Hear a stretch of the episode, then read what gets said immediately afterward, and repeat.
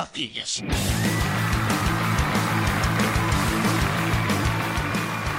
Cavalheiros e brutamontes, donzelas e desdonzeladas que me escutam.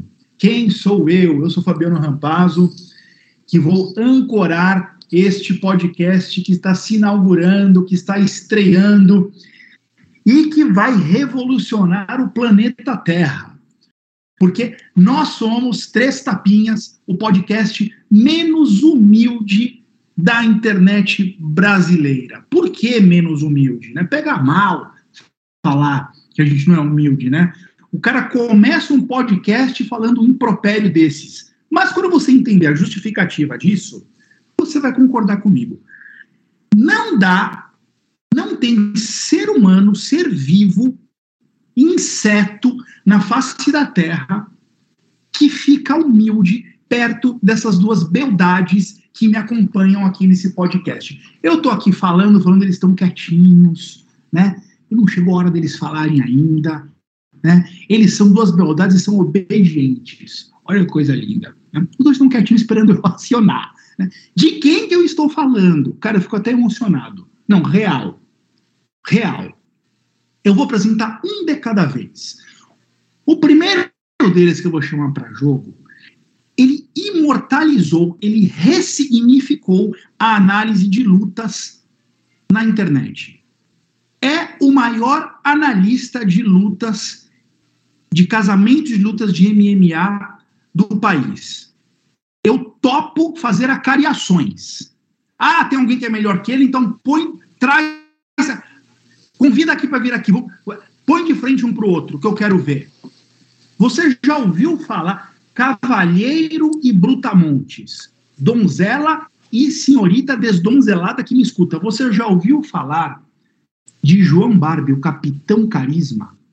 Se você já ouviu falar, você sabe do, do, do, do tamanho do brontossauro que eu trouxe aqui para esses três tapinhas. Se você não ouviu falar, você não vai acreditar no que, que vai acontecer quando esse homem começar a fazer as análises de lutas dele. Ele que, que veio lá do round extra, né? resgatamos ele do, do, do round extra, ele é um dos três pilares desses três tapinhas. Meu querido amigo João, capitão Carisma, é, te apresentei com as devidas pompas e louros. Meu pai do céu, mas vocês me superestimam demais. Eu não sou nada além do capitão da tropa carismática, destinada a revolucionar o mundo dos esportes de combate. É isso aí, soldados, estamos de volta. É estamos aqui para reclamar, estamos aqui para analisar. É isso aí, vamos porque amamos. O Três Tapinhas é o podcast menos humilde da internet brasileira. Já não podemos dizer a mesma coisa de João Barbie Capitão Carisma. Este veste a capa da humildade. Agora, e o senhor Igor Meloto? O senhor vai pagar de humilde que nem o Capitão Carisma ou você vai bater no peito e falar, eu sou fuck the best mesmo? Porque vocês não ouviram errado, tá? É, o terceiro tapinha deste podcast é nada menos do que Igor Meloto, aquele que arregimenta sectos de seguidores nas suas redes sociais, MMA Meloto. Quem acompanha MMA no Brasil hoje conhece este cara. Ninguém é mais retuitado, compartilhado, fala, tá na boca da galera o MMA Meloto. Né? É, é, se, daqui a pouco tá batendo de frente com o Joe Rogan. MMA Meloto, ou seja, Igor Meloto, é um dos três pilares deste, de, deste podcast. Agora, para mim, fala, eu, eu, eu preciso voltar para o início da, da, da minha explanação aqui. Dá para ser humilde? Com, eu olho para a direita, vejo o Capitão Carisma. Eu olho para a esquerda, vejo o Igor Meloto. Não dá. Você, no meu lugar, também ficaria desse jeito. Meloto, pelo amor de Deus, fala alguma coisa, porque essas pessoas que te seguem, você que fica digitando né, com seus dedinhos, e toda hora aparece uma notícia nova. Eu estou tentando entender o que, o que, que você falou num post, já entra um outro dizendo que não sei quem saiu da, da luta. Você, além de escrever, você fala. Prova que você fala. Mostre o timbre da sua voz, Meloto. Nossa, que cara foda na apresentação. Meu Deus do céu, esse rapaz é muito foda. Estamos aqui, galera. Obrigado pela moral, Rampazo. Vamos juntos nesse podcast. Cara, depois dessa apresentação aí, meu Deus do céu, acho que nem, nem o Conor McGregor assim, se sentiria tão bem apresentado pelo Bruce Buffer num UFC 300 da vida, cara, depois dessa. Mas assim, nós estamos aqui graças aos lutadores, cara. Se não fossem os lutadores, as grandes estrelas do o porquê nós estamos aqui é por eles e também pelos fãs, né, pelo público. Então, vamos a eles, como diz o nosso capitão. Vamos a eles e eu vou pegar emprestada a capa da humildade do Capitão Carisma e colocar em mim. Você também está exagerando demais. O único que tem direito aqui de não ser humilde é o Três Tapinhas, como um todo, né? Porque aí sim, a gente junto, a gente é foda mesmo. Como que vai funcionar esse podcast? Meus amores, a, a gente vai tentar se organizar aqui. Né? E eu vou tentar explicar para você, donzela, para você desdonzelada, para você brutamonte e cavalheiro, a, a espinha dorsal do que, que vai acontecer aqui. Todo início de podcast, né, depois dessa apresentação, que com o tempo vai ficando mais curta, porque vocês, vocês vão estar ficando acostumados né, com a gente, é, a gente vai fazer uma breve explanação sobre o evento passado, né, tirar alguma coisa que ficou engasgada do evento passado, e depois a gente entra no evento do próximo sábado, né? Focando sempre no UFC. E aí sim tem a parte 1, em que vai ter uma análise da luta principal do Capitão Carisma e outras coisinhas mais, mas aí vocês vão entender por que, que eu falei o que eu falei deste homem. Depois a parte 2 vem, a gente aí vai falar do card preliminar, e aí eu faço uma perguntinha capiciosa pro Barbie, Capitão Carisma, e pro Meloto, do MMA Meloto, né? Aquelas, inclusive vocês podem com o tempo me mandando perguntas, tem que ser, tem que ser no direct para mim, tem que ser no privado, que eles não podem saber. E aí de repente eu roubo, eu uso alguma perguntas de vocês e jogo aqui pro Meloto ou pro Barbie ou pro Capitão. E depois a gente vem para a parte 3, do evento em andamento, e essa parte traz uma sugestão de aposta simples, resultado dos, do alto QI de luta e de análise de luta que o Capitão Carisma tem.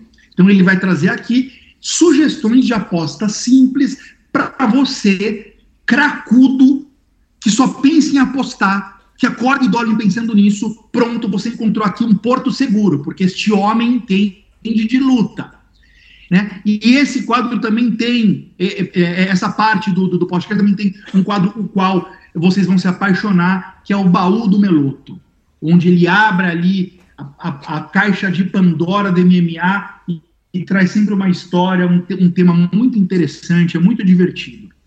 E aí a gente vai para o encerramento, onde cada um de nós três vai dar um tapinha em alguém ou em algo. Um tapinha na cara ou um tapinha no ombro. Aí vocês vão entender melhor quando chegar ali no encerramento. O Meloto, fiz bem um resumo do sumário do que, que vai ser este podcast daqui para todo sempre? Com certeza, tá aprovadíssimo. Esqueci de alguma coisa, Barbie? Não, né? Acho que absolutamente nada. Absolutamente. Então, vamos começar, seguindo o que eu acabei de falar, só relembrando brevemente aqui o evento passado, né?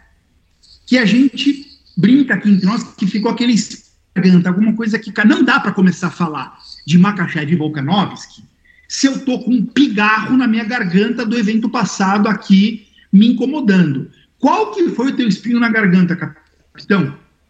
Pô, então, o meu espinho na garganta aqui ficou com o Christian Rodrigues. Christian Rodrigues, meu garoto, lutou contra Cameron Simon. Também meu garoto venceu por decisão unânime numa das melhores, mais movimentadas e tecnicamente complexas lutas do ano inteiro. É, e, tipo assim, obviamente foi uma performance excelente, mostrou um excelente boxe, mostrou ótima habilidade de quedas, é, bom controle no solo, boa habilidade para se levantar, boas transições, enfim, no geral, um pacote completo, sabe? Então, por que, que isso aqui é o meu espinho na garganta? É porque o desgraçado Exato. não bateu o peso, por 4 libras, né? Que não é uma grande coisa, é coisa equivalente a um quilo e meio, algo assim. Mas o negócio é que quando você assiste a luta, você vê que existe uma diferença física ali entre os dois. E, e a discrepância não é pequena. E aí você você fica pensando, pô, é meio chato você ver o cara que não bateu o peso é, ser dominante nas trocas de wrestling. Principalmente por essa questão física, sabe? Porque é isso, o Simon até conseguia fazer as coisas, mas só que ele era visivelmente mais fraco. E talvez ele seja realmente mais fraco fisicamente, só que o fato de o que o cara é, é naturalmente mais pesado e declaradamente mais pesado também, entrou na luta com essa vantagem injusta, deixa a coisa um gosto ruim na garganta. E aí fica essa coisa travada que você quer dar os méritos para ele por uma performance excelente contra um lutador previamente, previamente invicto. Segunda vez que ele faz isso dentro do UFC. É, mas eu não consigo deixar de pensar nisso, deixar de pensar que essa vitória poderia ser muito mais significativa se ele tivesse batido o peso igual um profissional deveria fazer. O, Barbie, muito interessante você levantar essa lebre e, e trazer esse espinho, porque quando é, a luta terminou e saiu o resultado, eu falei assim, pô, esse Cameron Simon, que é um, que é um moleque talentoso, estava invicto, ele, veja, ele estava invicto, ele tinha um legado para cuidar ali, né, tinha um hypezinho em cima dele, fiquei pensando, ele não deveria ter é, negado a luta, como Stephen Thompson fez com Michel Pereira, é, que às vezes o cara, porra, fica, bate no peito, tá precisando da grana, e vai lá e encontra uma realidade que você acabou de descrever, e de fato é injusta, né? É, muito interessante é, isso tudo, e, e Meloto, não tem jeito, né? Se o cara nega a luta, não importa que ele bateu o peso, que, que, ele, se, que ele fez o campo todo, que ele se programou, ele não ganha bolsa nenhuma. Se o cara que bate, luta, o cara ele, que ele bate... bateu o peso, mas ele negou a luta porque o outro não bateu. Ele também sai com uma mão na frente e outra atrás? Não, o cara que bate o peso, ele já ganha a bolsa, ele já tem a bolsa dele garantida. Mesmo que o outro atleta não, não bateu. Ele tem o direito a recusar e levar a bolsa dele para casa, porque é a bolsa da pesagem. Ah, então, o, o, assim, eu vou... Então, o Cameron sabe merece um tapa na cara no final do podcast também, hein? Não, eu concordo com isso, porque para mim, todo lutador que. Se, se eu fosse o, o, treinador, o técnico, ou até o gerenciador da carreira de um lutador, o oponente dele não bate peso, eu falaria que sai dessa. Porque uhum. é a uhum. sua carreira que está em jogo. Tipo assim, daqui a dois anos, ninguém vai se importar que o cara não bateu o peso. Mas a, a, a vitória em cima de você vai estar tá aí para sempre. Mas, tipo assim, essa questão, é, só porque o Stephen Thompson foi comentado aqui, eu não sei se é uma coisa particularmente contratual, mas o Stephen Thompson não ganhou a bolsa dele quando ele recusou a luta contra o Michel Pereira. Não sei se era uma coisa específica daquela situação, mas eu sei que isso aconteceu. E aí ele falou que ela foi renegociada para a próxima bolsa, ou seja, ele vai ganhar a bolsa anterior na é, vai ter um reajuste para a próxima. Tá vendo por que, que eu. Ô, ô, ô, ô, Barbie, você não quer ter um filho desses? Me fala. Para tudo ele tem uma resposta. Bravo é, demais. Se Luciano Andrade é enciclopédia do MMA, Igor Meloto é a Wikipedia do MMA. Ô, ô Wikipedia, qual que é o teu espinho na garganta do, do, do evento passado, UFC Fight Night e o Surf versus Barbosa? Bom, vamos ver se agora essa, eu vou ficar com essa mesma moral depois desse espinho. Meu espinho, ele é bem popular, tá? Porque eu não vi ninguém reclamar disso. Todo mundo comemorou, inclusive, o fato disso acontecer, que foi a, a, a resiliência do André Petroski na luta contra o Michel Pereira. Na minha opinião, na minha visão, ele o golpe que, que, que fez ele ir para o chão e levar o knockdown não foi tão forte a ponto dele simplesmente entregar a luta, não querer mais continuar. Ele paralisou com aquele direto do, do Michel Pereira, que para mim pode ter sido forte, tudo bem, pegou e pegou em cheio, beleza. Mas eu acho que um cara que vem de cinco vitórias seguidas não tava naquele hype, beleza, mas assim, é, eu esperava um pouquinho mais dele, sabe? Um pouquinho mais de resiliência. Tenta sair daquela situação, é, dá pedalada, sei lá, faz alguma coisa. Mas ele ficou em posição é, praticamente fetal ali, né? De costas pro chão e esperou o juiz interromper, o que eu espero um pouco mais de um atleta que tá no UFC, que é um, sei lá, um cara que vem numa fase boa aí. E mais mérito total para Michel Pereira, não quero também tirar os méritos dele e colocar defeito nessa vitória. Mas eu esperava um pouquinho mais do Petrovski, fiquei com esse pequeno espinho na garganta, assim, tipo, um peixe raro, sabe? Uma coisa rara, assim. Foi decepcionante, realmente. A, a, a luta como, como um todo, né? Esperava-se mais do, do, do Petrov. Concordo com você. Meu medo é se isso não vai aumentar ou supervalorizar demais um hype em cima do, do Michel Pereira, que eu não sei se vai se configurar, mas vamos, vamos, vamos torcer para que sim, né? Um lutador empolgante. Você acha que ele pode ir para as cabeças, ou capitão? Eu vou te dizer que nessa categoria é meio complicado avaliar isso agora, porque a luta durou um minuto, mas eu acho que o Michel tem muito, é, muito potencial, eu acho que tem boa chance sim. É, sobre o Espinho, eu acho que essa é uma parada engraçada, porque eu sempre achei a sequência de vitórias do André Petroski uma das coisas mais enganadoras. Tipo assim, se você pega um cara que só olha cartel e ele vê, este lutador tem cinco vitórias seguidas dentro do UFC, com três sendo por nocaute ou finalização, você já pensa que ele é um lutador de alto nível. Mas, bicho, ele simplesmente não é. Ele tem um jogo pouquíssimo consistente, ele tem problemas sérios de cardio, e é isso, né? Mas, ele tomou mas viu, dois Barbie, tapas. Então, o problema principal dele era o cardio, não era? A gente apontava sempre pois esse é. problema, né? Mas eu não sabia que ele tinha um, um, uma resiliência, um queixo tão fraco assim. Me pareceu isso nessa, é, nessa, luta. Eu acho que ele não deu um soco. Eu acho que ele não deu, ele tomou o primeiro golpe, deitou e ficou. Imagina isso, foi uma sequência de cinco vitórias consecutivas que morreu aí. O cara tomou um Exato, soco. pareceu um delírio coletivo. Né? Aquela sequência de vitórias dele. Acabou. Olha, o meu espinho na garganta seria sobre o QI de luta é, do Sodiq Yusuf que teve a faca, o queijo, o, o, o garfo, o prato, o babador na mão para matar a luta no primeiro round contra o Edson Barbosa e sei lá por quê. Que falta de QI de luta. Assim, em vez de acelerar e terminar, de, de, de, de nocautear, ficou esperando, foi na porque coisa de louco. Mudei. Não quero esse espinho mais na, na, na, na garganta. Porque o espinho da garganta do, do senhor Igor Meloto me fez lembrar o quão incômodo eu fiquei na hora, e depois com, com, com, com, com o Michel Pereira em troca a bandeira de Israel nas costas, e os desdobramentos depois daquilo, só confirmaram o meu incômodo. Ele foi receber ameaça de. Enfim, aí a, a, a, boçalidade humana não tem limites, né?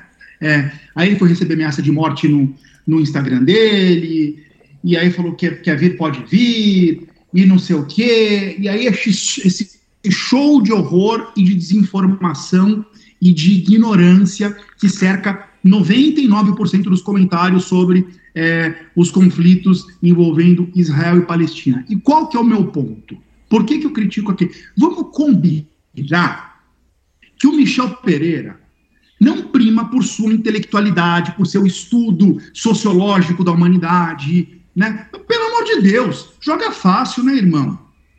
Desculpa, você inclusive é autêntico por, na alienação. Né? É um lutador que é autêntico por se dizer, por bater no peito e falar: eu, eu não sei nada mesmo, eu nem treino direito, eu bebo minha cachaça. É, é um cara que não se preocupa nem falar de direito, e tudo bem, ele é autêntico, ele gera empatia por conta disso, a gente gosta dele por conta disso. Vai entrar com bandeirinha de Israel? O que, que o senhor sabe de conflito, é, de guerra é, é, milenar que tem lá envolvendo é, esses, essas questões sionistas é, do, do, do povo judaico? Pelo amor de Deus, cada um no seu quadrado. Não sou contra lutadores e esportistas se manifestarem políticos e socialmente. Ao contrário, eu sou a favor. Mas, pô, tem um mínimo de estudo antes, antes de fazer uma coisa de entendimento. Foi uma panfletagem. Parece que alguém, sei lá, jogou uma bandeira para ele lá e falou: é, eita, que a bandeira por causa de Israel. E ele foi. Né? Então, assim, achei é, irresponsável. Teu espinho, então, foi mais pro Michel? Isso, isso. Eu perdoei a burrice do Sodiq Yusuf porque o senhor me lembrou essa bandeirada nas costas do, do, do Michel, que é o que, que ficou. É, pronto, agora sim eu estou com a garganta livre para falar do UFC 294. É, eu concordo, né? É uma insensibilidade tremenda, no mínimo. Então vamos seguir. O UFC 294 chega de polêmica, porque agora ficou fácil, né? O UFC 294 ah, ficou um evento menos polêmico com as coisas que aconteceram. É, se melhorou, se piorou, isso a gente vai falar daqui a pouco. Mas seguindo aqui o roteirinho, eu prometi, e isso é uma peculiaridade do nosso podcast, a gente começa falando do card principal e mais para frente a gente fala do preliminar. Ah, mas que burrice, porque o card preliminar ele gera mais engajamento, você está nem calma, porque junto com o card preliminar vem as apostas, as sugestões de apostas do capitão. E aí tu, tu, esses dependentes químicos todos aqui de apostas vão ficar até o final para poder ouvir o que o capitão tem para falar. O card principal começa com Said Nurmagomedov e Muin Gafurov. Tadjikistão versus Rússia. Depois a gente tem um confronto Brasil e Rússia inesperado, e isso está numa pergunta capciosa que eu vou fazer mais adiante, um confronto entre o Ikran Aliskerov e, e o Arley Alves, né, o ex-oponente lá do, do. Como é que chama o evento? Do Lucas Carrano, que, que, que é enfrentou o Brave. Brave, isso. É, vai pegar o Arley, o Arley Alves.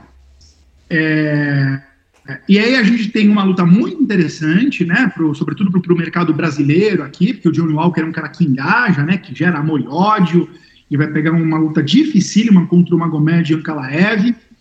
Um common event de encher os olhos, Kamaru Usman versus Kanzat Kimaev, e uma luta épica, né, a redição de uma luta épica. Islam Makachev e, e Alexander Volkanovski. É, Barbie, uma luta Senhor. épica. A edição de uma luta épica. Né? Você vai fazer agora uma análise da luta principal de Makachev e Volkanovski. O que que o senhor Alex... O, o, vamos começar pelo Makachev. O que que o Islam traz para essa luta e por que, o que que ele vai fazer para sair com uma segunda vitória em cima do Volkan? Pô, eu acho que o que o Slam traz para essa luta. Assim, é, acaba que essa luta inteira a gente tem que olhar para a primeira luta e esperar algo pelo menos similar em termos de jogo. O Islam é um canhoto que tem uma trocação muito voltada. Ele, ele é um bom contragolpeador até, ele usa bem os chutes dele, principalmente em termos de é, cortar o espaço do adversário para colocar ele no clinch e conseguir quedas. Ele também tem bons ganchos de esquerda, ele tem um poder, que inclusive o poder foi um grande fator dele para ele tanto na conquista do cinturão quanto na defesa, porque em diversos momentos na primeira luta contra o Volkanovski, ele sentia um golpe, o Volkanovski ia para cima e quem conseguia levar melhor nas trocas na curta distância era o Islam, justamente pela diferença de pegada. É, e definitivamente é um cara que está melhorando muito nesse quesito a cada dia. Assim, é... E esse nem é o foco do jogo dele, né? Esse é meio que o plano B. Ele sabe trocar, ele gosta de trocar, mas é uma trocação minimalista que se baseia muito em, em contragolpe de esquerda, alguns jabs, muitos chutes e, no geral, se expor o mínimo possível até clinchar. No clinch, ele tem uma variação absurda de quedas, é, queda para todo lado. Ele também tem boas entradas nas pernas, mas eu diria que é, é, um cara que se baseia mais no clinch, sabe? Porque, por exemplo, você pega o treinador dele, o Habib. O Habib, em muitas ocasiões, ele se jogava numa queda com a intenção de criar um clinch. É, mas só que a primeira queda muitas vezes não funcionava por causa disso. O Islam tem um pouco disso também, mas bem menos. A queda definitiva contra o Volk, que aconteceu no quarto round, que foi quando ele conseguiu pegar as costas e ficar lá o round todo, aconteceu justamente como, como uma entrada reativa ao avanço do Volkanovski, que é uma coisa que o Islam faz bem, mas só que o melhor para ele é conseguir encurralar o adversário e trabalhar a partir do cliente ali.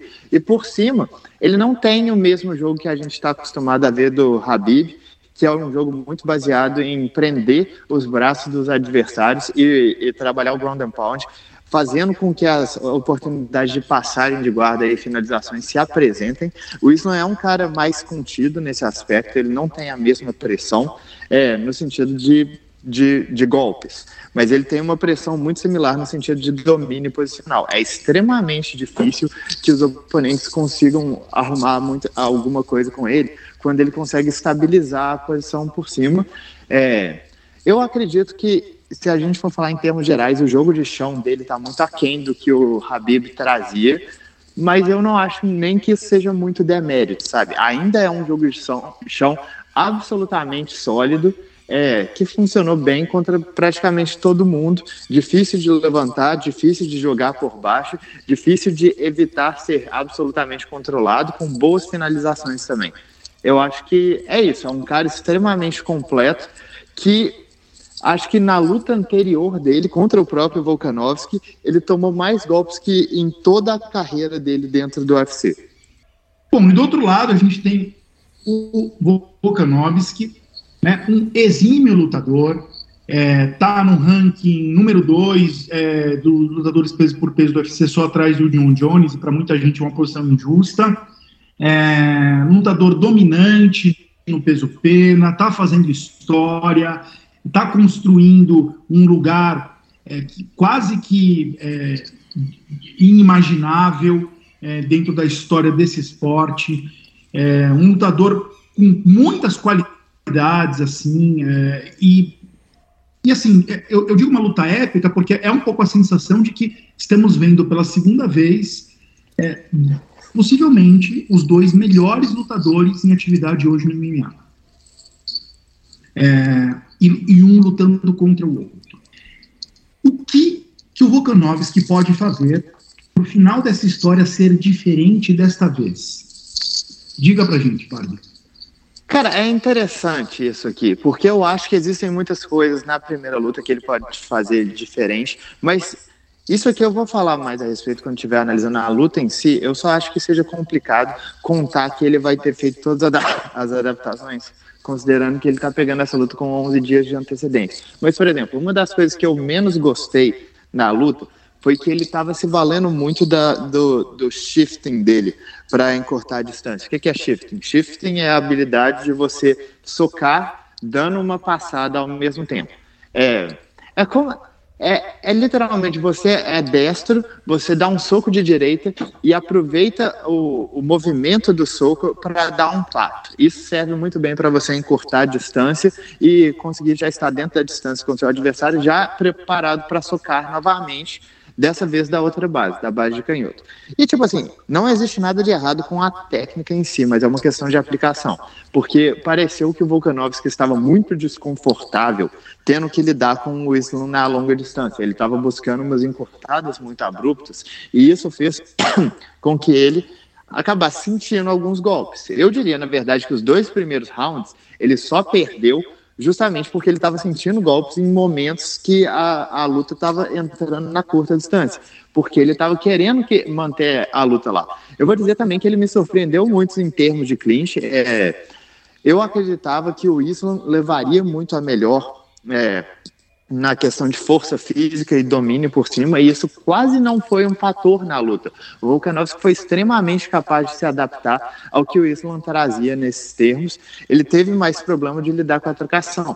Foi aquela coisa que entrou na luta, o, o Islam se surpreendeu com o grappling do Volkanovski, e o Volkanovski se, se surpreendeu com a trocação do Islam.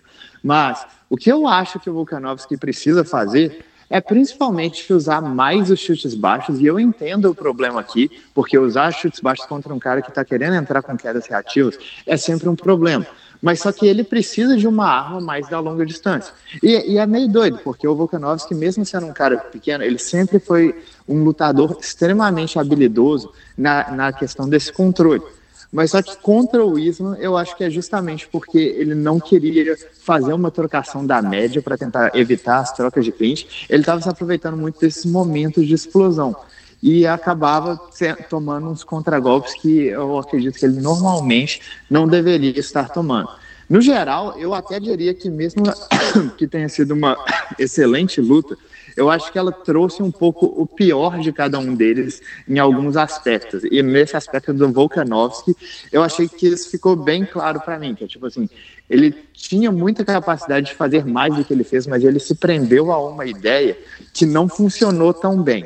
Se ele realmente conseguir é, se preparar adequadamente, mesmo tendo pego a luta com pouco tempo, se ele, sei lá, fez um camping já para a luta do Yair, pensando, ó, se eu for lutar com isso algum dia eu preciso trabalhar nisso, eu, eu acho que ele tem boas chances de mudar a situação completamente aqui.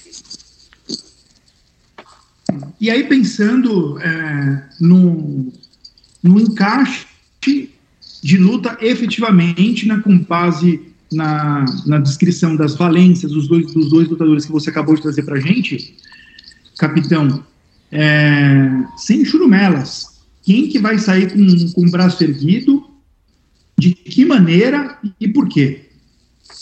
Eu estou apostando mais uma vez no isso. Né? Eu acho que dessa vez, inclusive, eu fico meio triste que a luta esteja acontecendo nessas condições. Porque é isso, eu vou dizer que eu acho que MMA. perdão. MMA, eu acho que é o único esporte que a gente vê esse tipo de coisa acontecer com tanta frequência, sabe? É, você não vê isso em eu, eu, diria que nenhum outro esporte tem uma frequência tão alta de lutas importantes ou de qualquer confronto importante. Eu estou falando de qualquer esporte do mundo. Você nunca vê essas coisas sendo feitas de ultimíssima hora. Claro que todo esporte tem, tem imprevisibilidades, tem coisas que têm que ser ajustadas ali, mas, tipo assim, essa é uma das lutas mais importantes que o UFC pode fazer. E ela está sendo feita com 11 dias de antecedência, bicho.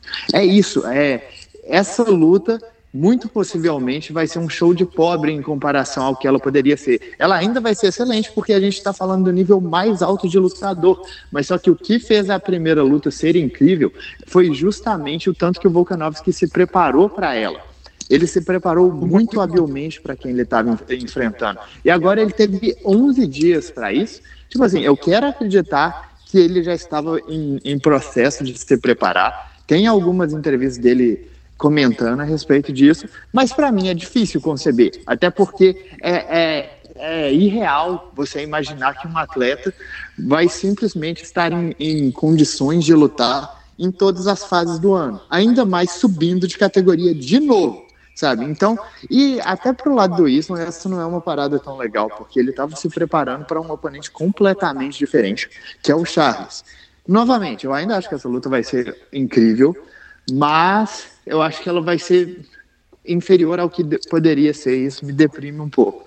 Mas, no geral, o que, que eu acho que vai acontecer é mais que eu acho que a diferença de força física aqui vai ser um pouco mais é, pronunciada no sentido que o Volca, ele estava na categoria dos penas e muito provavelmente ele estava se preparando para enfrentar o Elia Topori em fevereiro, ainda na categoria dos penas. Ele vai entrar com peso retido, ele não vai entrar tendo ganho músculo. Apesar que eu também não sei dizer quanto de músculo ele realmente ganhou para a primeira luta entre eles, sabe? O Islam estava se preparando para uma luta. Eu tenho que acreditar que o condicionamento dele vai estar num nível superior ao do Volkanovski. E vale constar que na primeira luta entre os dois, o único round que eu achei óbvio para o Volkanovski, e realmente foi, foi o último round. Ou seja, o condicionamento ali foi um fator importante para o Volkanovski, mas só que a capacidade dele vencer a luta mais a curto prazo, que é, em teoria, o que um cara que está pegando de última hora precisa, vai ser diminuído pelo, justamente por isso. É, então, para mim, eu acho que ainda vai ser muito aquela coisa. É, eu não sei quanto que o Volk, o Volkanovski vai ter conseguido se adaptar às coisas que deram errado para ele na primeira luta, porque ele não estava se preparando para essa luta. E sem essa adaptação, eu acho complicado ver ele saindo com o braço erguido, porque ele, ele lidou com coisas que surpreenderam ele ali. Ele se considerava o melhor trocador entre os dois, talvez por ampla vantagem. Entrou na luta e descobriu que não era isso. E se ele não conseguir vencer a luta na área que ele deveria ser dominante, imagina no resto. Eu acho que é uma parada meio assim. Então eu tô apostando no Makachev para vencer essa luta novamente contra o meu coração, porque o Volk é um dos lutadores que eu mais gosto no mundo todo. Entenderam, donzelas e brutamontes, a qualidade da análise desse cidadão deste tapinha, deste tapete que veio aqui contribuir com a gente. Muito obrigado pela sua. É, pelo seu brilhantismo, João Barbie. Muito obrigado. Ô, ô, ô Meloto, conta pra gente aqui. Tem alguma coisa, alguma informação que você não para?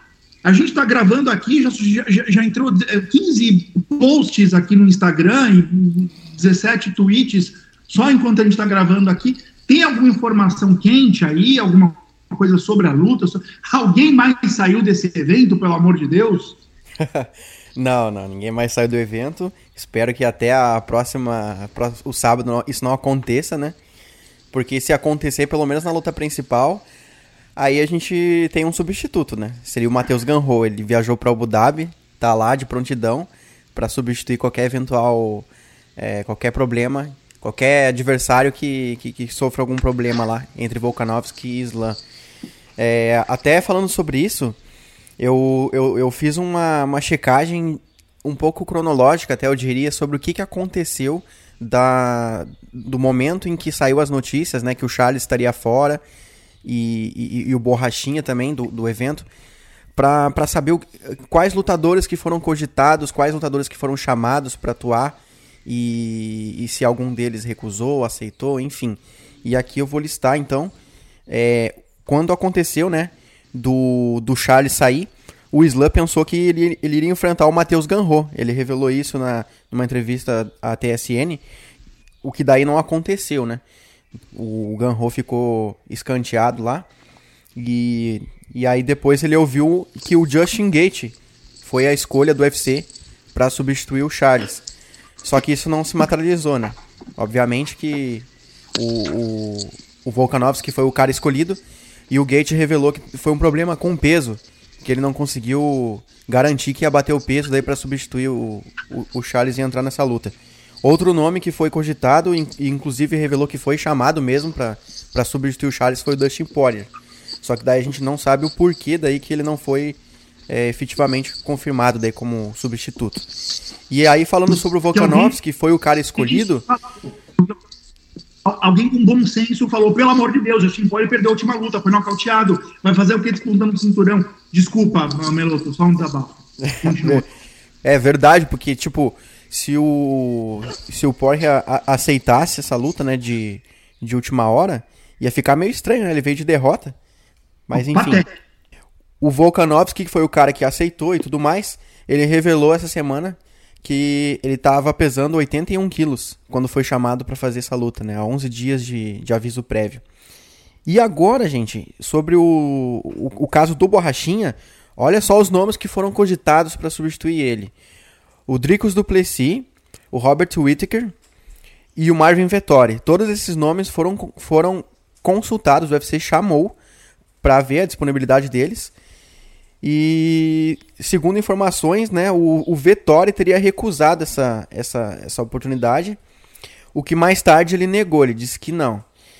E um outro nome que se colocou à disposição para substituir o Borrachinha foi o Roman Dolitze. Esse, ele não se sabe se ele realmente foi chamado, mas ele se colocou à disposição no Twitter. O Canonier, a princípio, não foi cogitado. Talvez ele, ele até poderia ter sido, mas ele não, não, não avançou tanto nas conversas. Os nomes que mais avançaram foram o Duplessis e o Whittaker. E aí depois foi confirmado o Usman, né? Então, em paralelo a todos esses, esses nomes aí que estavam sendo cogitados, o Usma daí foi, acabou sendo escolhido, né? Foi a, a, principal alternativa. E depois uma informação que eu, que, eu, que eu fiquei sabendo ontem, o Bon Nickel, que era um cara que muita gente queria que, que, que ele fosse lá e enfrentasse o, o Timaev, né? Que é um cara que ele considera abertamente um rival. Ele acha que, inclusive, no, no futuro eles vão se enfrentar numa mega luta. O Bonico falou que ele não recebeu a proposta. Só que ele disse assim: ah, eu não recebi essa proposta porque o UFC sabe que eu ia acabar com o cara lá com. Ele até xingou o, Timaev, chamou de filho da. Falou que ia acabar com ele na frente da torcida deles com 10 dias de aviso prévio. Por isso que, que o UFC não chamou ele. Então esses foram os nomes aí que cogitados, especulados, alguns confirmaram que foi, foram chamados, outros não, que estavam nessa nesse mix aí que talvez poderiam substituir os os lesionados, brasileiros lesionados, né, do evento. incrível. Kumaev, Bonica, eu quero, eu quero muito ver essa luta. Não, impressionante a apuração, impressionante a apuração do senhor Igor Meloto. O senhor é um misto de Wikipedia com Nelson Rubens do MMA. É, o que, que você quer falar aí, capitão? É que, que vale o comentário que, tipo assim, foi uma coisa que eu vi no Twitter e, e eu achei isso muito bom, porque o Dana falou que o vencedor de Shimaev e Usman vai ganhar a disputa de cinturão. E o comentário da pessoa no Twitter estava só. Nem vale a pena prestar atenção nisso, porque a gente sabe que na hora de marcar a disputa, eles só vão dar para o cara que tá, tá mais conveniente. E tipo assim, eu acho que nada poderia se aproximar mais da realidade atual do UFC do que isso, sabe? São pouquíssimas lutas que a gente vê que realmente é tipo, este cara é o primeiro da fila, então ele vai lutar pelo cinturão. Olha a zoeira que tá acontecendo na divisão dos pesos galos agora. Eles estão cogitando dar, dar a disputa de cinturão pro Marlon Vera. Olha a zoeira que está acontecendo na divisão dos pesos penas, que eles tinham a luta quase casada e resolveram falar: não, agora o campeão está subindo. O campeão dos pesos leves está lutando pela segunda vez seguida com o mesmo adversário.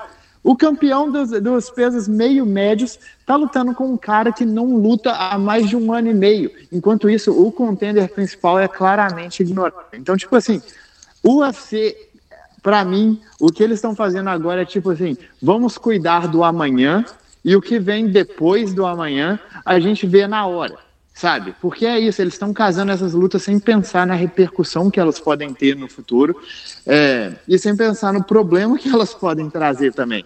Tipo assim, Shimaev versus Usman valer disputa de cinturão peso médio. Vocês entendem que esses caras combinados, ó, eu posso estar errado no que eu vou falar, mas eu acho que esses caras combinados têm uma luta na categoria dos médios, que foi a vitória do Shimaev em cima do Geraldo Merchaert. E eles estão disputando pela disputa de cinturão. Isso é insano, bicho. Isso é insano. Quer, mais, quer mais um nomezinho aí para dar uma pimentada nessa lista? Steve Miocic nos pesos pesados, que não vence uma luta desde 2020. Steve Miocic nos pesos pesados, bicho. Não, e, e agora a porcaria da, da, disputa de cinturão vaga entre Giri Prochaska e Alex Poitin, que é tipo assim, como a gente chegou nisso? Esse foi o cara que vagou o cinturão para começo de conversa, aí o outro que ganhou o cinturão vagou também, e aí ele tá voltando para disputar o cinturão vago de novo. Todas as categorias estão zoadas. Literalmente todas as categorias estão zoadas. O UFC não está sabendo mais gerenciar os atletas de uma forma funcional. É isso. Chega, na, chega no mês de marcar a disputa de cinturão, eles falam quem que está disponível para a próxima disputa. Aí eles olham lá no ranking e escolhem qualquer um. E eu não vou falar do Sean Strickland. No caso do, do, da categoria meio pesada, é a única coisa que eu, que eu, que eu discordo, porque aí é, foram fortuitos a quem das forças do UFC mesmo, né? É, a, a, o destino bagunçou, mas fora isso, eu concordo, eu concordo 100% com, com, com o que você disse, Barbie, sobretudo é, no ponto de que o UFC está preocupado em fazer caixa, em fazer dinheiro, né, ou seja, preocupado com, com, com, com o amanhã, com, com o dia seguinte, e não está olhando para o legado, para a construção da marca, né, para a credibilidade da marca. Aí, Aí não é olhar para amanhã, é olhar para daqui 5, 10, 20 anos. É, isso realmente é um problema mesmo, mas né, quem somos nós, pobres mortais, é, para opinar num cara que comprou um evento por é, um milhão de dólares e hoje ele vale 4 bilhões? É, enfim, mas eu tendo a concordar muito com o que o senhor falou. Deixa eu evoluir aqui no nosso roteiro e te fazer uma pergunta, capitão é, com relação a esse evento. Primeiro dizer o seguinte, né? A gente está gravando esse podcast numa terça-feira, antecipadamente, o evento é só no sábado. Vai saber que luta que vai cair daqui até sábado, né? Do jeito que, que, que a bruxa está na vassoura voando ali sobre Abu Dhabi. Mas a pergunta que eu quero te fazer é o seguinte: você preferia as lutas, as duas lutas principais, né? Com os casamentos anteriores, com Charles contra Islam, com Borrachinha contra Kimaev, é, ou prefere, prefere, preferia como elas ficaram? Qual, as lutas caíram para cima, como alguns vêm dizendo? Qual a sua opinião, capitão? A minha opinião a respeito disso é que os casamentos são mais interessantes, mas não a forma que essas lutas vão acontecer. Porque, para mim, você pegar os caras para lutarem de última hora, você está correndo o risco deles simplesmente terem uma performance muito aquém da que normalmente entregam. Então, mas aí eu prefiro... UFC ter culpa, capitão. Os dois saíram da luta por lesão. Não, não é questão do UFC ter culpa, é a questão aqui de queimar cartucho mesmo. Ao invés deles falarem, ok, vamos pegar essa luta aqui entre Shimaev e Usman e fazer, sei lá, daqui a um mês. Eles podem fazer isso, eles só escolheram não fazer, porque eles preferem manter o hype do card. Mas só que, na minha opinião, eu preferiria ver Ramzat contra Borrachinha, com os dois tendo se preparado adequadamente, da mesma forma que eu preferiria ver Charles contra Islam com os dois preparados adequadamente. É, mas só que eu acredito que os casamentos atuais são melhores. O meu problema é, é serem todos de última hora. Hum, perfeito, perfeito. Eu, a, a, minha opinião é bem rápida sobre isso. Eu acho que as duas lutas ficaram mais equilibradas e mais, e, e, e, mais e por isso mais interessantes, mas as duas versões anteriores com os brasileiros eram mais excitantes, é, na minha opinião, né? Ô Meloto, deixa eu te perguntar o seguinte, é, o, porque o Charles é um lutador muito imprevisível, é, porque o Borrachinha é um lutador que gera mais amor e ódio do que, do, do, do que o Camaro Usman, é, né? Então eu acho que elas ficaram mais qualificadas e talvez menos interessantes. É, o Meloto, minha pergunta para você tem um pouco a ver com essa dança das cadeiras que teve, que é o seguinte, cara. O que, que explica essa aparição bizarra do Arley Alves num card principal do UFC é, em Abu Dhabi? Para lutar é, contra. Veja bem, para lutar numa categoria que não é a dele, um cara que vem de derrotas da onde que esse cara apareceu agora? Eu fiquei pensando, será que ele tá pagando pro UFC pra, pra, pra, tá, é, pra ter entrado no card? É, ele comprou o passe dele para poder lutar? E já emenda, quais as chances que você vê dele vencer essa luta numa... Se inspira aí na presença do capitão e faz uma muito rápida análise de Warley Alves e Kran Liskerov. Cara, é, muitas vezes acontece, né? De, de última hora, o UFC não tem muitas opções para colocar lá. Então, pegou aí um, um, um, um, cara aí que tem um certo nome no evento, foi campeão do, do TUF Brasil, mas não vem numa fase boa. Na verdade, ele oscilou muito, né? Depois que ele ganhou do Kobe Covington, o cara não, não conseguiu mais emendar três vitórias seguidas, né? Sempre um perde ganha danado, embora ele não tenha perdido para atletas tão, tão fracos, né? Pelo contrário, o nome mais, digamos assim, que tu, tu olha assim, cara, essa, essa derrota aí talvez não. Talvez foi uma derrota que não era para ter, é contra o Jeremy Wells. E mesmo assim é um cara bom. Mas voltando, voltando a falar sobre o casamento em si, o, o cara foi jogado aos leões, né? Pegaram o nome ali para sacrificar, por causa que o, o, o hype do, do Ikran Aliskarov tá, tá grande no evento, provavelmente vão querer que ele suba mesmo no ranking e colocou ali um nome que não oferecesse tanto perigo, que está numa fase não tão boa. Pode ser que seja a última luta dele no UFC, porque se ele perder seriam três derrotas seguidas. Eu já vi isso acontecer muitas vezes. O UFC dá um discurso de que, ah, tu aceitou a luta de última hora, tu tem todo o nosso apoio, tu, tu é o cara, tu é o grande. Mas o cara perde a luta e é demitido. Eu já vi isso acontecer, não duvido que aconteça agora. E falando um pouquinho sobre o Alice Kerov, pô, é um cara que tem seu valor, uh, já, já lutou contra o, o Timaev, teve aquela derrota lá no passado, né, que foi pego lá pelo um uppercut, mas emendou depois uma boa sequência de vitórias, chegou ao UFC com, com um bom hype, mas não não convenceu tanto assim na primeira luta. Ele teve um pouquinho de, de, de sofreu um pouco de perigo ali contra o Phil Harris, e, e para muitos ali até ele não era o grande favorito como se pintava, mas conseguiu achar um golpe ali muito muito forte, né, nocauteou o, o Phil e, e vem para essa luta contra o, Ar, o Arley contra um, como um grande favorito, né? Eu acho Quais as chances do Arley ganhar? Eu acho que o Arley tem as chances de ganhar mais no primeiro round com a explosão dele né? E, e, até por ter pego essa, última, essa luta de última hora, não foi tão em cima quanto aos outros, é, os outros casos de substituição. Ele teve duas semanas para se preparar, não é muito, mas ainda assim é um pouquinho mais.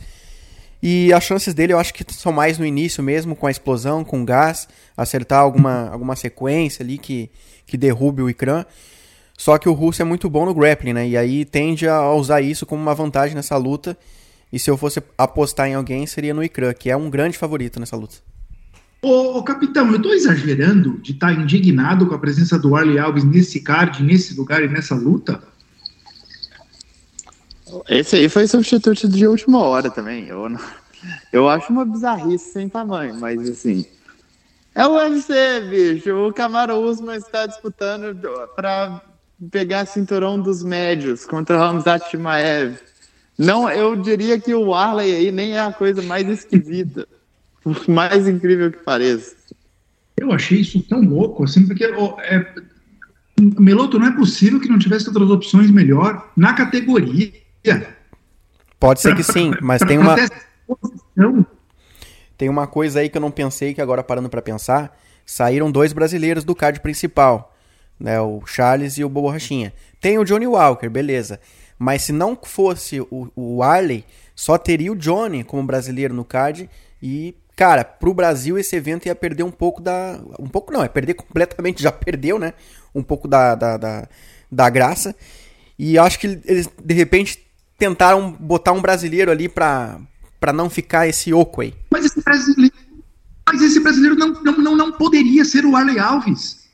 É, de repente não teve outro. Que nem é tão conhecido assim, nem tá tão hypado. Sei lá, um sergipano que vem de derrota faria mais sentido. Eu acho inacreditável o Arley Alves tá aí. Eu acho que ele pagou para estar tá aí. Não é possível. Sergipano seria uma ideia muito legal. Seria uma ideia muito boa, na verdade. Eu achei muito louco. Do, eu, eu, eu, juro que eu achei. É raro, não é possível. Vazou alguma coisa errada. Não tem sentido o Arleal estar nessa luta. E eu não sei, Meloto, você falou que ele foi jogado aos leões. Para mim, quem foi jogado aos leões foi o Igran Skerov. Que vai pegar um lutador duro, tem uma guilhotina difícil, né? Um cara. Ele, assim, tipo. É, assim, é, eu só vejo o copo meio cheio pro Ale Alves. Um lutador que está às veras de ser mandado embora e com justeza, que vem caindo de performance, vem, vem envelhecendo, não virou o potencial que poderia ter virado. É uma empresa, não está funcionando troca, como qualquer outra. Se ele perder a luta e, e for demitido, não tem injustiça nenhuma, tá? É, mas eu acho que tem uma chance, uma exposição de conseguir. Se ele perder fazendo uma luta dura, ele já cai para cima impressionante. Achei assim, impressionante. É, ele, é o, ele é o franco atirador, né? Exato, exato. Esse cara, o Arley Alves, esse tem que estar tá sorrindo de orelha a orelha. É, bora seguir aqui. Vamos. O prometido, né? Eu vou fazer aqui uma, uma, uma breve leitura do, do card preliminar, é, que era para eu ter feito e não fiz, e na sequência o capitão vem apontar os, as três sugestões de aposta simples, porque vai que alguma delas é do card preliminar e a gente nem passou o olho por eles. Então, assim, é, o card preliminar tem previsão para começar às 11 horas da manhã, é isso mesmo, um eventinho de manhã, programem, ajustem os relógios, 11 horas da manhã, começa o Bruno Blindado, é, Bruno Silva enfrentando o Chara Magomedov. Ou seja, a primeira luta já muito interessante, inclusive para nós brasileiros, né? Bruno Blindado é um lutador excitante, a gente gosta de vê-lo lutar. Depois vem, né, onde meu coração bate mais forte, a vitória do Dakova, russa, contra a americana Jin Frey. E minha mulher não me escute falando isso. E na sequência, Nathaniel Wood é, pega o Muhammad Naimov. Luta bem interessante, com um favoritismo grande para o Nathaniel Wood. É, em se encaminhando aqui para o final do card preliminar, o Mike Breeden enfrenta o indiano Anshu Jubli. O Abu Azaitar, marroquino, vai medir forças contra o Cedric Dumas, hum, pelo peso médio. A gente tem depois um card longo, esse card preliminar. Não caiu nenhuma luta ainda, o, o, o Meloto? Não. Paulo Borrachinha e Kansas Fimaev, Islam Makachev, Charles Oliveira e o Mavov e o Aliskerov. Foram as únicas três que caíram. Olha isso daqui. Uma, duas, três, quatro, cinco, seis, sete, oito lutas no card preliminar. Eu já vi evento inteiro do UFC que teve oito lutas. Mas depois, continuando aqui, depois do Abu Azaitara contra o Cedric Dumas, temos o Javi Bachará contra o Victor Henry, luta pelo peso galo. É, o Mohamed Yaya enfrenta o Trevor Peak. E aí sim, encerrando o card preliminar, essa longa jornada, para a gente que adora a luta, é uma delícia, né? Um card longo, é ou não é, o capitão? Para encerrar, tem Tim Elliott contra o Mohamed Mokaev, né? Esse que também está no hype, está pedindo para perder uma luta, vai encerrar o card preliminar. Tá empolgado com esse card, capitão? Mas sempre, mas aqui eu também não posso servir muito de nível, não. Tipo assim, para mim a única coisa que é meio chata a respeito desse kart, e eu vou até comentar a respeito disso depois, mas é porque todos os favoritos são muito favoritos. O que dá aquela impressão de quão bem casadas são de fato essas lutas aqui, sabe? Mas eu tô muito animado. Tô, Cara, tô animado para ver a luta principal, tô animado para ver o card principal inteiro, na verdade. Meu garoto já vi Bacharate lutando. E essa luta, bicho, categoria dos galos, você pode fazer sorteio de quem vai pegar quem, vai ser sempre luta boa. Animado demais. Muito bom. Capitão, já deita aí quais são suas três sugestões de apostas livres para os nossos dependentes químicos anotarem aqui e ganhar dinheiro no fim do dia? Quais são? Bom, então, soldados, falem aqui com seu capitão. Primeira aposta é, e lembrando que isso aqui é para prostar o troco do pão, entendeu? É, primeira aposta para Johnny Walker e Magomed Ankalaev não passar de dois rounds e meio, odd pagando 1.62. Por que essa odd? Para começar, porque o Johnny praticamente só vence lutas por definição. A última luta que ele venceu, que, que foi contra o Anthony Smith, não foi por definição, mas bem que poderia ter sido, né? Porque ele estragou o cara logo no primeiro round. Os outros dois foram mais para. foram mais de. Tem que, tem que ser feito. Mas, no geral, essa que é a grande habilidade do Johnny, é o motivo que ele ganhou muito hype e o motivo que ele está no UFC, a capacidade absurda de definição que ele tem. Do outro lado, a gente tem um cara que é meio que o oposto no sentido que ele é um cara extremamente metódico, mas ele vai ser metódico justamente na área que o Johnny se, se dá pior. Essa luta pode acontecer sendo um duelo de trocação, e nesse caso, o, o Johnny não tem um queixo dos melhores e tem muito poder de nocaute, o que, na minha concepção, são duas coisas que podem causar um nocaute para qualquer lado, a qualquer momento. E, segundamente, se o Ankalaev decidir levar essa luta para o solo e dominar por lá, eu acredito que ele tem uma presença suficiente por cima é, para exaurir o Johnny e conseguir uma definição com o passar do tempo. Eu acho que essa hoje aqui está valendo muito a pena. Vamos para a segunda. A segunda é para a luta entre Islam Makachev e Alexander Volkanovski ir para a decisão. E essa aqui está pagando 1,86. Aí vocês vão me perguntar, mas capitão, você tem certeza? Não. É por isso que é uma aposta, né? É, mas eu acabei de ver essa luta.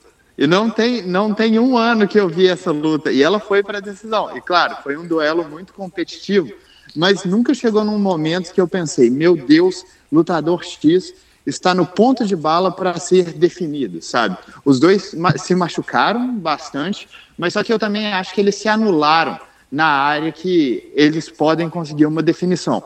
Então, tipo assim, ver o Volkanovski anulando o jogo de grappling do Islam e para ver ele sendo finalizado, tipo, oito meses depois, é uma coisa que eu acho meio difícil de acreditar. Da mesma forma, ver o Islam lidar muito bem com a trocação do Volka, para ver ele sendo nocauteado em pé, é uma coisa que eu acho meio difícil de acreditar. E ver o Islam nocauteando ou o Volkanovski finalizando são cenários ainda mais complicados, na minha opinião. Então, eu acho difícil enxergar essa luta não indo para a decisão. É, não, não acho que seja uma coisa absolutamente impossível. É por isso que essa loja está pagando tão bem, mas acho que vale demais. 1,86. E a outra, aposta simples, sair de Nurmagomedov para vencer a luta contra o Moinga Prof, está pagando 1,50. Eu só acho que o, o Said é o melhor lutador entre os dois, é um cara mais dinâmico, é um cara mais atlético, é um cara com um jogo mais completo. Talvez não seja o lutador mais confiável do mundo, principalmente se tratando de apostas, é, por questões de cardio, mas só que as lutas que ele perdeu dentro do UFC foram para lutadores de altíssimo nível. E o Gafurov, até o momento, eu não diria que ele se enquadra nessa. Eu acredito que tem um desnível aí de, entre os dois lutadores e eu acho que isso vai ficar evidente na luta, portanto, sai de Nurmagomedov. 1,50. Recapitulando, para a luta entre Johnny Walker e Magomed Kalaev, não passar de 2 rounds e meio, odd 1.62. Para a luta entre Makachev e Volkanovski para decisão, odd 1.86. E para sair de Nurmagomedov vencer a luta, 1.50. É isso aí. Muito bom. E se você não tomou nota, não se desespere, porque essas três sugestões estão nos comentários desse vídeo, fixados aqui. É, e como o capitão já alertou, por favor, né, o dinheiro de pão, o dinheiro de pinga, aqueles cinco reais que estão escondidos ali na carteira. Né? Você não vai ficar rico fazendo apostas. Você vai se divertir fazendo apostas. É isso.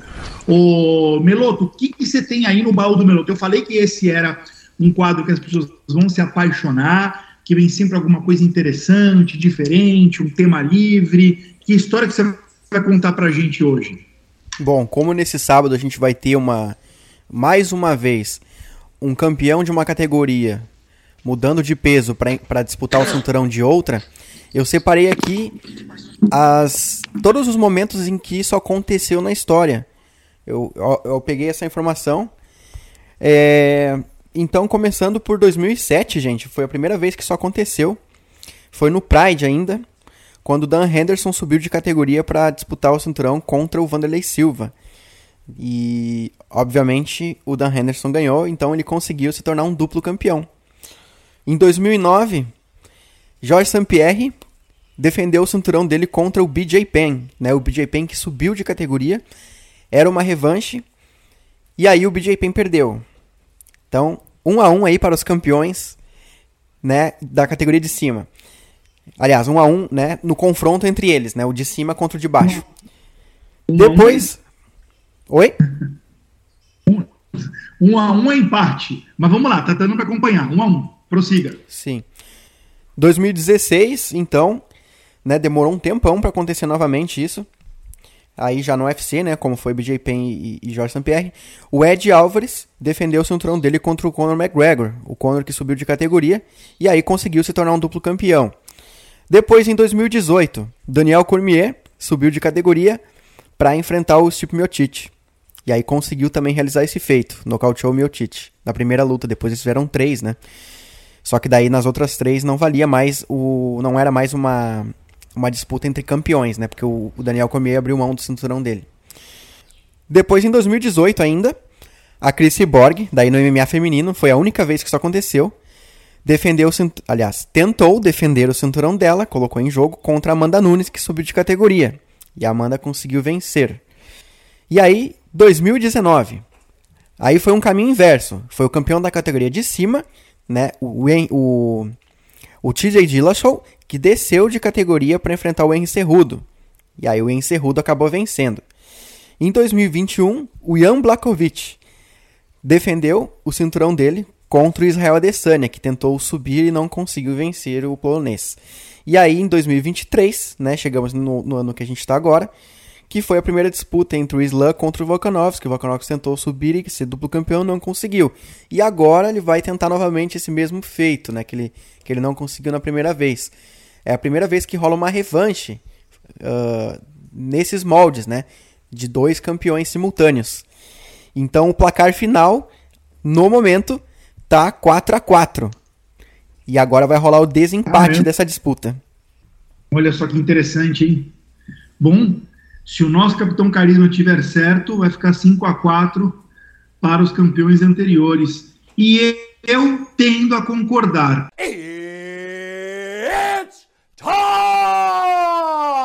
Partindo aqui para o encerramento e para o meu tapinha, é, não vai ser um tapinha do bem, não vai ser um tapinha no ombro, vai ser um tapinha na cara do Volkanovski, um tapinha na cara do meu ídolo.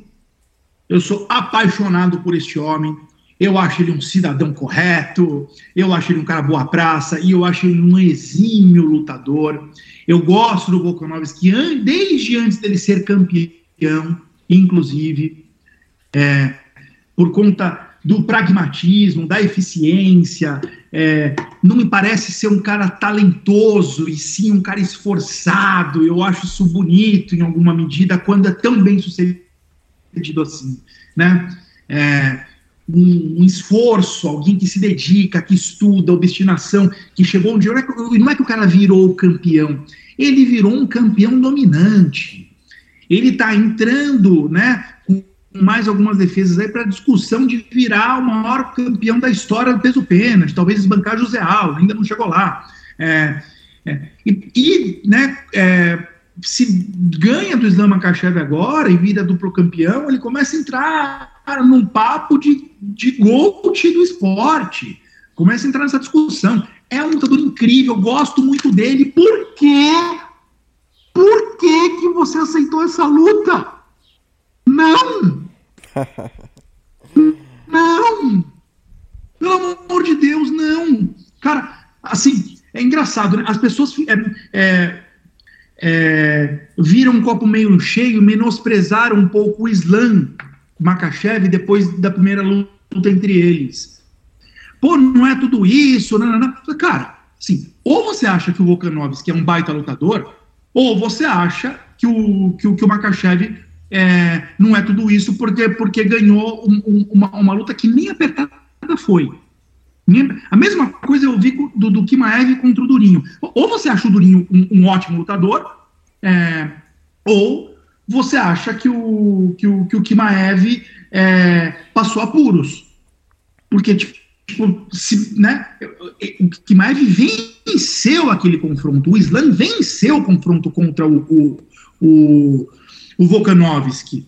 Então, assim, é, nada sugere que, com, pegando a luta 11 dias antes, é, de antecedência, vindo de cirurgia, é, não estando com a cabeça preparada para essa luta, porque na cabeça dele estava o, o Ilha Topuria.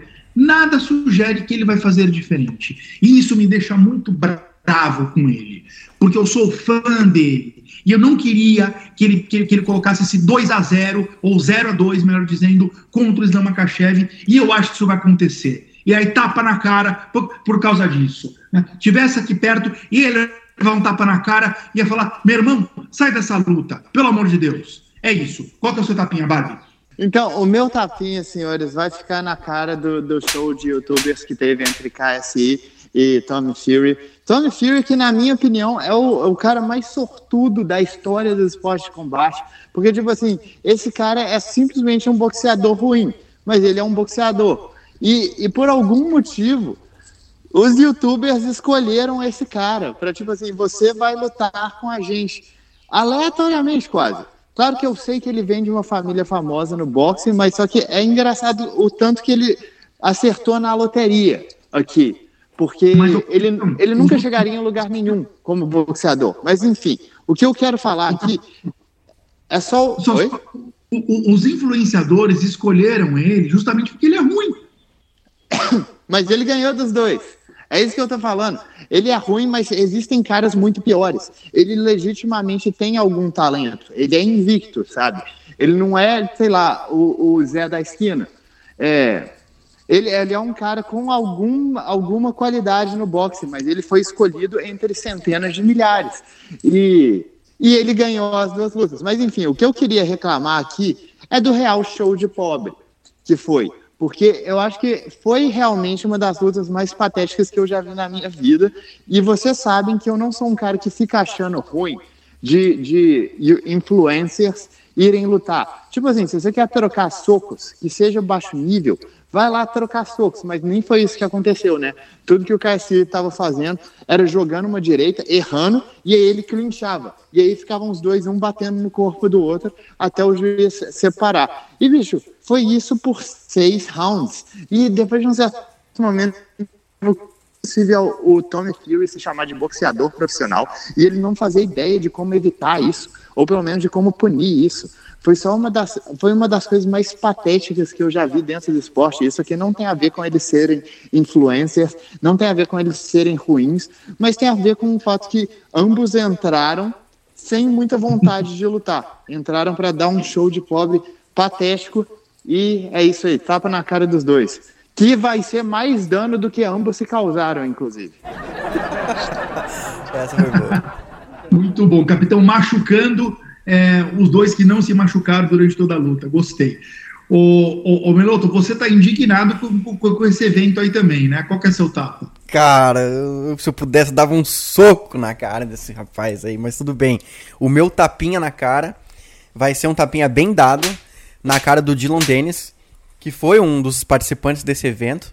Que também não tenho nada contra assim, o evento, beleza. Influências ali divulgando a arte e tudo mais, aproximando outros fãs de outro nicho no, no, no, no né, tá tendo ali um crossover ali, né, de fãs.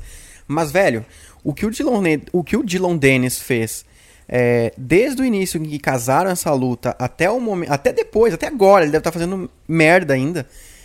Primeiro que o marketing dele em torno dessa luta foi atacar a esposa, aliás, noiva do Logan Paul.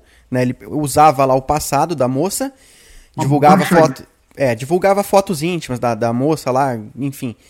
E até rendeu o processo, a, a, a, mulher lá tá processando ele. E, cara, o, o, eu, eu, eu não queria seguir esse cara, mas eu acabo sendo obrigado porque eu, eu preciso também saber o que, que ele. Que, declarações e tal, preciso me informar. Mas assim, se eu pudesse, eu bloqueava esse cara. Porque não é, não é nada legal o que ele posta. E, e assim, falando sobre a luta em si, cara, um lixo. O cara não sabe lutar, não sabe boxear. Claro, ele é campeão mundial de jiu-jitsu, ele é sparring do, do Poitin ali. Mas, velho, não. Nem, cara, perdeu pro Logan Paul. Né? Não, não, não tem cabimento. Então, assim, ainda depois da luta, né, ele, ele, ele tá apelando contra a derrota.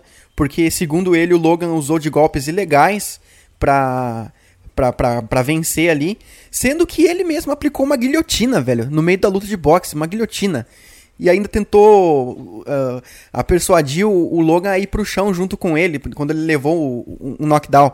Então, assim, é... e ainda ele teve a cara de pau, né, além de tudo isso, de estar tá convocando o Dana White no, no Twitter para contratar ele. Então, assim, cara, tu já ficou quatro anos sem lutar, é... e agora tá apareceu para fazer isso. Então, assim, merece muitos tapas na cara. Olha, eu concordo... É um milhão de por cento. Ô, ô, Barbie, você quer falar alguma coisa? Porque eu tenho uma coisa importante para falar sobre esse assunto. É vagabundo, cara. Tu, o Dylan tem que apanhar de vara até o fim da vida dele e depois apanhar mais um pouco. E sim, ele já está lá no Twitter falando: ah, não, eu na verdade venci a luta, o cara correu de mim. Bicho, o cara só tomou tomou uma surra mesmo, vagabundo. Eu espero, eu espero que ele sofra muito na vida. É isso aí.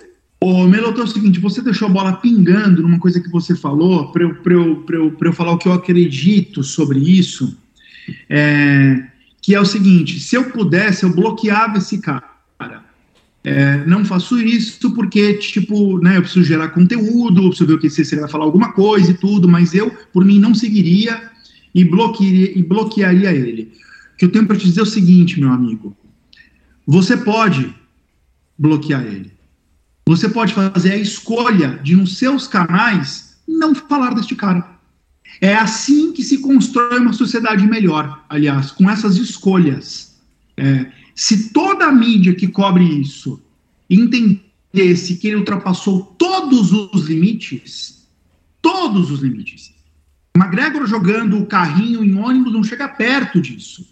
Porque ele entrou, é, ele de fato causou é, danos psicológicos para as pessoas.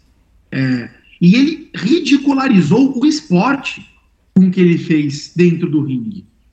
Ele não leva a sério o fã, ele não leva a sério o promotor, ele não leva a sério to todo mundo que estava lá.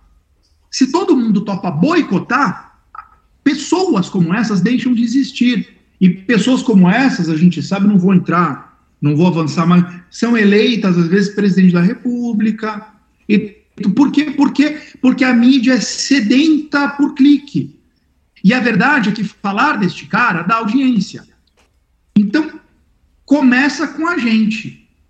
É, a gente depois pode fazer uma reunião de pauta aqui, dos, dos três tapinhas em off, mas o meu voto é que não se fala de Diron Dennis neste podcast a partir de hoje.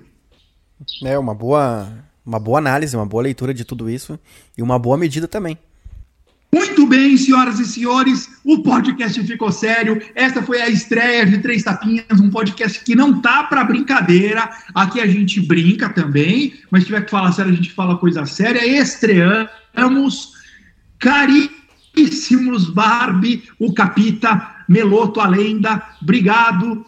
Façam suas despedidas, porque este é o começo de, quem sabe, quiçá, muitos. Quando a gente fizer 10 edições, a gente já faz uma festinha, tá? Combinado.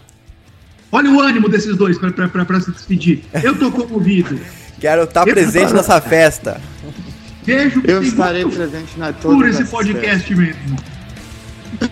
Capitão, Valeu. Barbie, Meloto, beijos, beijos, adeus. Amo a, todos vocês. Beijo, pessoal. Três tapinhas.